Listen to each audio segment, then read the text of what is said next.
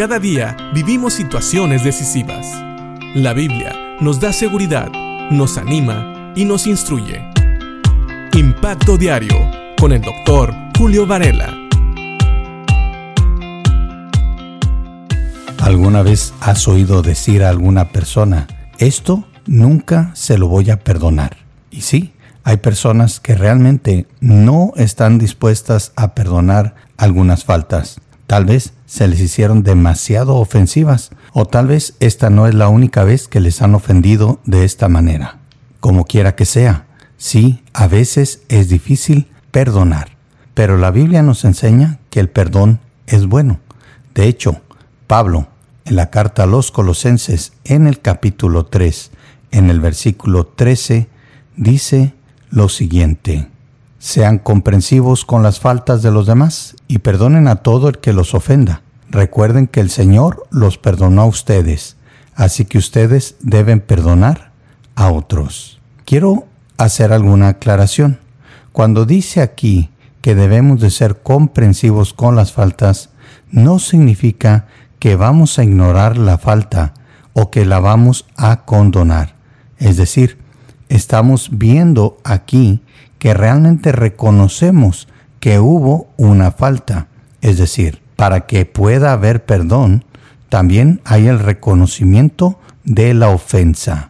Sin embargo, el Señor no pide solamente que reconozcamos la ofensa, sino que también, siendo comprensivos, sin excusar la falta o tratar de eliminarla, debemos de perdonar. Dice, y perdonen a todo el que los ofenda. Ahora, las bases de este perdón tienen también que ver con el ejemplo que Cristo nos ha dado, con el ejemplo que Dios nos ha dado. Dice Pablo, recuerden que el Señor los perdonó a ustedes. Sí, tenemos que recordar cuánto Dios nos ha perdonado y de esa manera también ser movidos a perdonar a los demás. En pocas palabras, parece ser que Pablo dice, bueno, si Dios no te perdona, entonces tú tienes el derecho de no perdonar a los demás. Pero porque Dios te ha perdonado, entonces debes seguir su ejemplo y perdonar a los demás. Así que piensa en lo siguiente. ¿Hay algo que Dios no te ha perdonado cuando tú le has pedido perdón con todo tu corazón?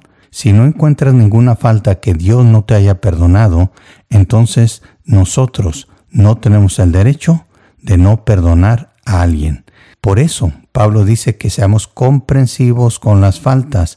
No significa que vamos a poner un ojo ciego a la falta o que la vamos a eliminar completamente.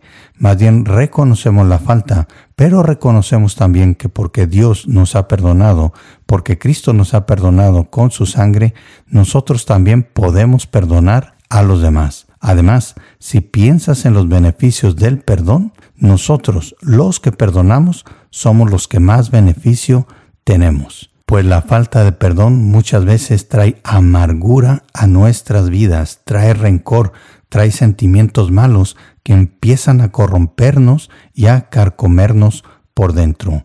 Por eso, el autor de Hebreos en el capítulo 12, en el versículo 15, habla precisamente de estas raíces de amargura. Leyendo de otra versión, dice lo siguiente, mirad bien de que nadie deje de alcanzar la gracia de Dios, de que ninguna raíz de amargura brotando cause dificultades y por ella muchos sean contaminados.